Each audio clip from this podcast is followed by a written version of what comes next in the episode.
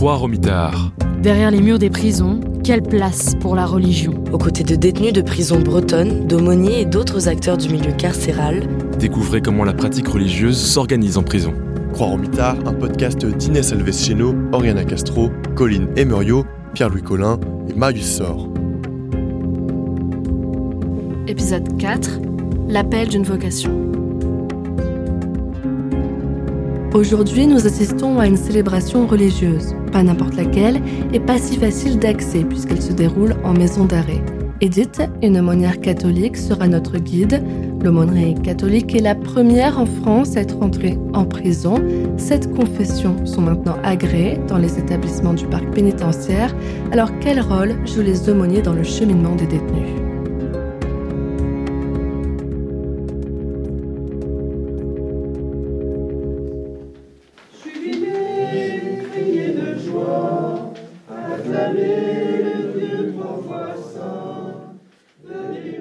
C'est une personne que je connaissais, avec qui j'avais eu l'occasion de travailler. Et puis au coup de la retraite, elle m'avait dit bah, Tiens, tu n'aurais pas envie de venir à la maison d'arrêt comme accompagnant, tu viens aux célébrations. Je lui ai dit Pourquoi pas? Après, j'ai été nommée auxiliaire. On était là pour euh, faire les, les temps de célébration et aussi les temps de partage au cours de la semaine. Et après, donc, j'ai été nommée aumônière il y a euh, trois ans et demi. Décalez-vous de la porte, s'il vous plaît.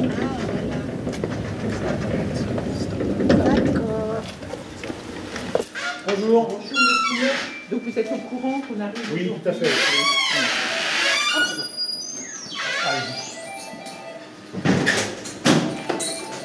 Je veux bien vos pièces d'identité, s'il vous plaît.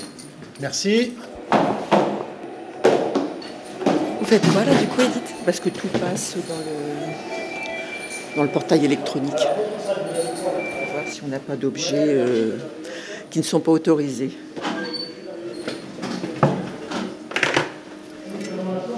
Et là, je dépose mes clés pour récupérer les clés de l'aumônerie.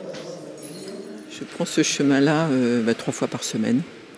Le mardi après-midi, le jeudi après-midi et le vendredi quand je suis de célébration. Chaque surveillant donc, euh, appelle les détenus à son étage. Va faire ta prière. Euh, la messe.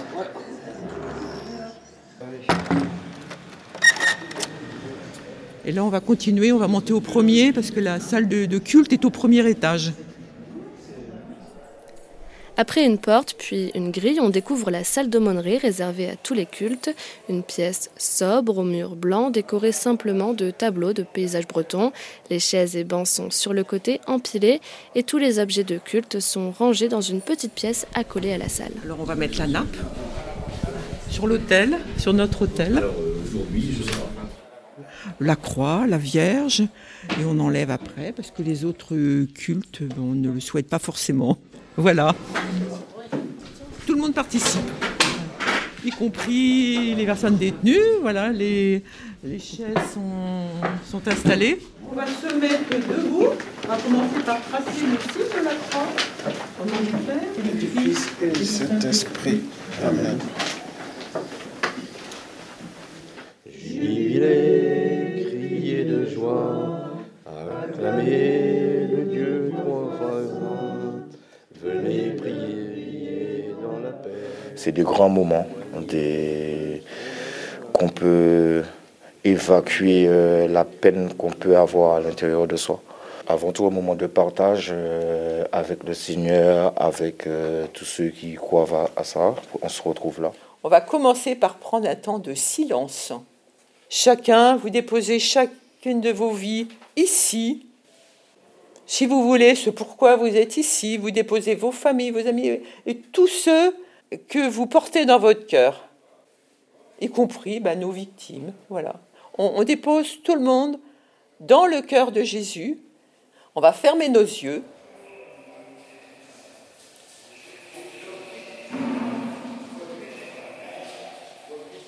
On ne leur demande pas euh, pourquoi vous êtes ici. Non, jamais on pose cette question. C'est eux qui manifestent leur souhait de nous rencontrer. On ne fait pas de prosélytisme, on n'a pas le droit d'ailleurs. On a un code de déontologie, il faut le respecter à la lettre. Hein. donc toujours, la première démarche, c'est les, détenus qui demandent à venir au culte.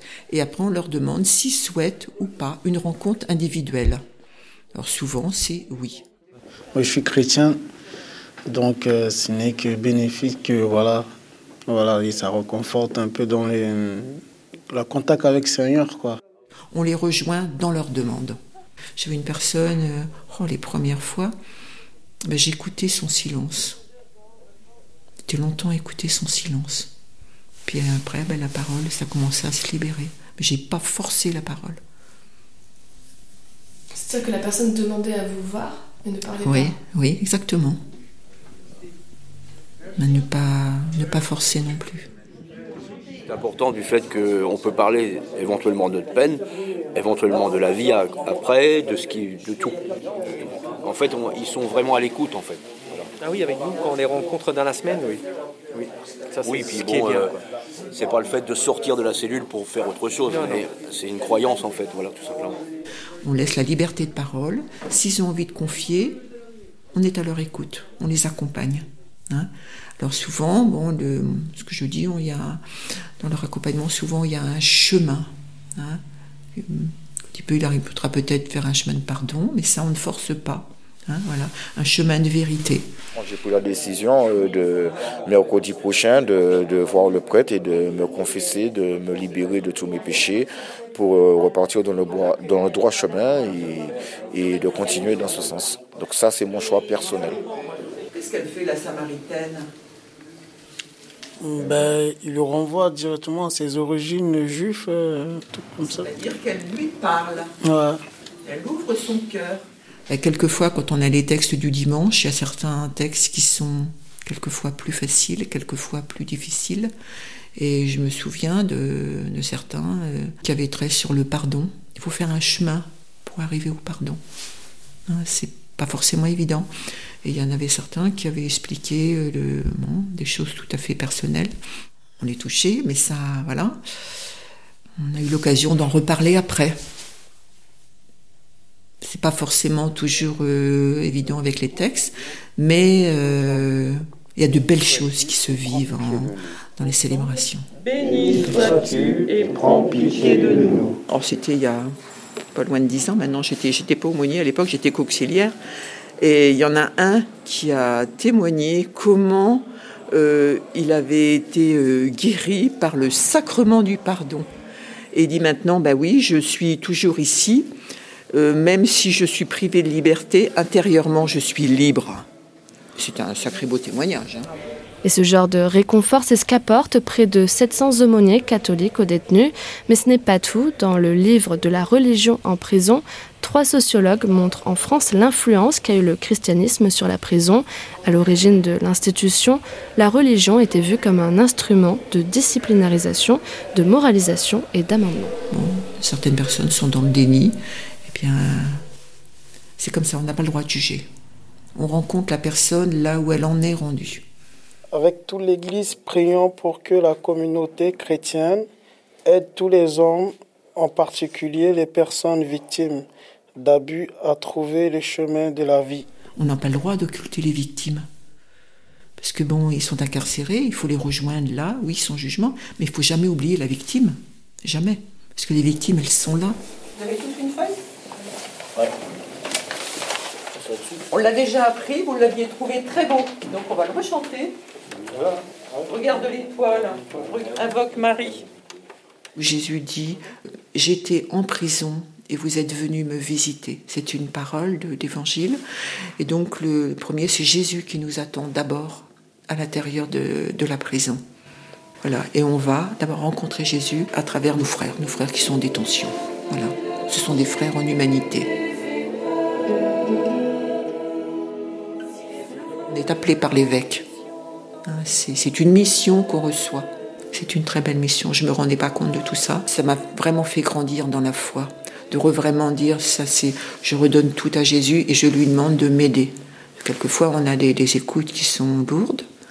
Hein, eh bien, euh, je remets ça dans le cœur de Jésus. L'année prochaine, je vais en avoir 75, donc je vais être prescrite par l'âge.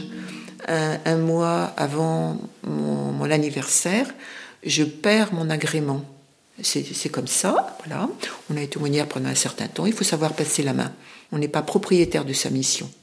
On la reçoit, mais après, on la rend. Bien sûr.